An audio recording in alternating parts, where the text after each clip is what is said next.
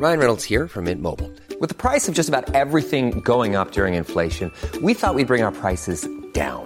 So to help us, we brought in a reverse auctioneer, which is apparently a thing. Mint Mobile unlimited premium wireless. Ready to get 30, 30, bit to get 30, bit to get 20, 20, 20, bit to get 20, 20, bit to get 15, 15, 15, 15 just 15 bucks a month. So, Give it a try at mintmobile.com slash switch. $45 upfront for three months plus taxes and fees. Promo for new customers for limited time. Unlimited more than 40 gigabytes per month. Slows. Full terms at mintmobile.com.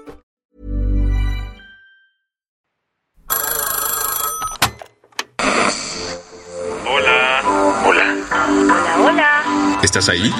¿Quieres saber lo que está pasando en tu país y en el mundo en pocos minutos? Te lo cuento. Te lo cuento, te lo cuento. Hoy es jueves 13 de abril de 2023 y estas son las principales noticias del día. Te lo cuento. La Fiscalía General de la República dijo que irá por Francisco Garduño, titular del Instituto Nacional de Migración. El martes por la noche, la Fiscalía General de la República anunció que procederá penalmente contra Francisco Garduño por el incendio en el centro migratorio de Ciudad Juárez que dejó a 40 migrantes muertos. Toda la info que tenemos se dio mediante un comunicado en el que la FGR acusó a Francisco de incumplir sus obligaciones de vigilar, proteger y dar seguridad a las personas e instalaciones que tenía a su cargo. Fuera de eso, no se sabe por cuáles delitos será procesado Garduño, si se tiene una orden de detención o si al menos ya solicitaron alguna. Vaya misticismo que la Fiscalía le dio al asunto. Esta no es la primera vez que Francisco se ve envuelto en un caso como este, pues como reveló el Universal por allá de 2020, la CNDH le llamó la atención y le pidió reparar el daño por un incendio en un centro migratorio en Tabasco, en el que murió un migrante. Por su parte, sobre el procedimiento contra el mero mero del INM, el presidente López Obrador dijo que antes de decidir si Francisco se quedará con su cargo o no, hay que esperar a que la fiscalía suelte toda la sopa. Y aunque Francisco Garduño y es una gente eh, recta, trabajadora. expresó tener los pies en la tierra, pues tiene clarísimo no proteger a nadie si eh, está de por medio la posibilidad de que hayan cometido una irregularidad o un delito. Aunque Francisco no es el único que anda en el ojo del huracán, pues la FGR también avisó que procederá contra Antonio Andrés Vidal Islas, director general de regulación y archivo migratorio del INM, y otros cuatro funcionarios de ese instituto. Entre estos últimos está el delegado Salvador González, que presuntamente, en pleno incendio, ordenó que no se abriera la celda donde estaban encerrados los migrantes. ¿Qué más hay? La Corte Interamericana de Derechos Humanos condenó a México por tener a dos hombres en prisión preventiva durante 17 años. La Corte IDH le dio cero tolerancia a México y le exigió que elimine la polémica figura de prisión preventiva oficiosa. Condenó al país por el caso de Daniel García y Reyes Alpizar, dos hombres detenidos en 2002 acusados de asesinar a una regidora. Y es que a García y Alpizar los detuvieron sin orden de un juez y sin derecho a un abogado.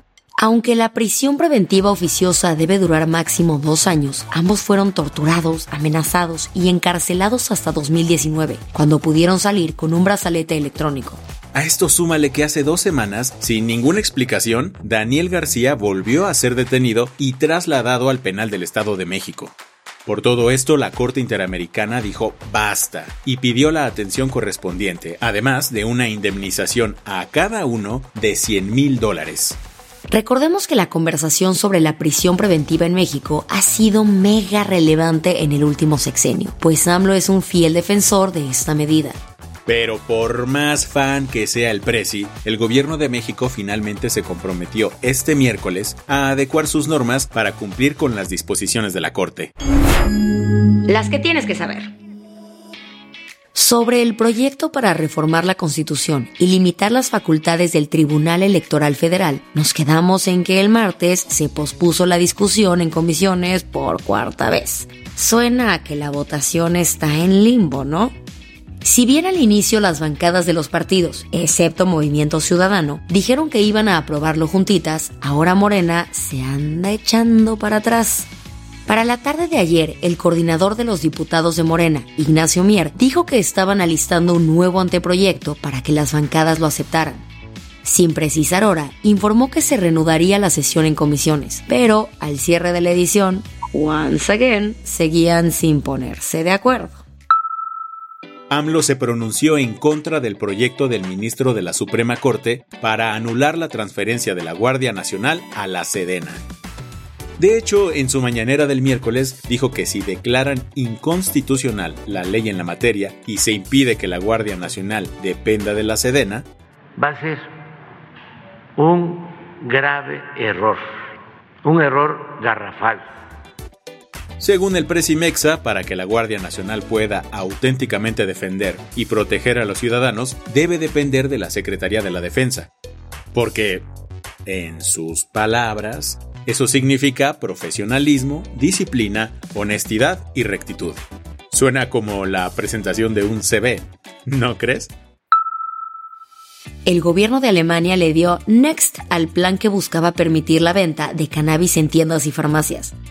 Como dijo Karl Lauterbach, el ministro de Salud alemán, abrimos comillas, la política de cannabis anterior ha fracasado. Por lo que el camino para adelante es, pues, buscar otro camino. La nueva propuesta de ley busca que para fin de año los adultos puedan al menos cultivar y consumir marihuana de forma privada. O que igual puedan conseguirla en clubes sociales de cannabis, una cosa muy VIP, pues estarían limitados a 500 miembros cada uno. Maybe estos clubs te suenan porque España fue la pionera. Después de semanas de especulaciones, se confirmó que el príncipe Harry asistirá a la ceremonia de coronación de su papá, King Charlie.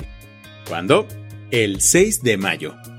Sin embargo, su esposa y duquesa de Sussex, Meghan, se quedará en casa en California con su hija Lilibet y su hijo Archie, quien por cierto cumple cuatro añotes el día del evento.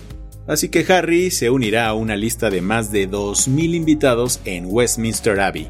Y ojo, pues será la primera vez que salga al ojo público con otros miembros de la realeza. La del vaso medio lleno. Según un nuevo estudio, el auge de la energía eólica y solar llevó a la cantidad de electricidad producida por energías renovables a niveles récord en 2022. El informe publicado por los expertos de Ember espera que el uso de carbón, petróleo y gas para producir electricidad disminuya este año. Así que fuera de una recesión global o una pandemia, este logro marcaría el primer año de una disminución en el uso de combustibles fósiles para la generación de electricidad. Como dijo en un comunicado la autora de la investigación, Malgoshata Viatros Moteca, estamos entrando en la era de la energía limpia. Con esto cerramos las noticias más importantes del día. Yo soy Isabel Suárez. Y yo soy Baltasar Tercero. Gracias por acompañarnos hoy en Te lo Cuento. Nos escuchamos mañana. Con tu nuevo shot de noticias. Chao.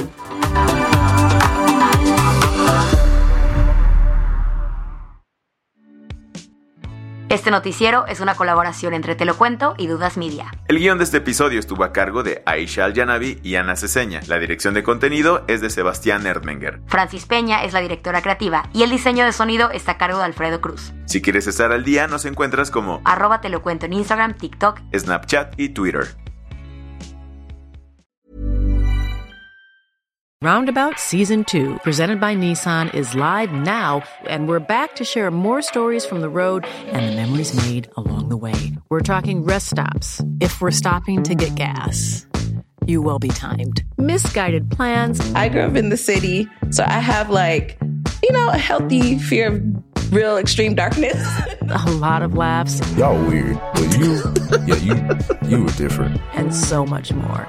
Listen and subscribe wherever you get your podcasts.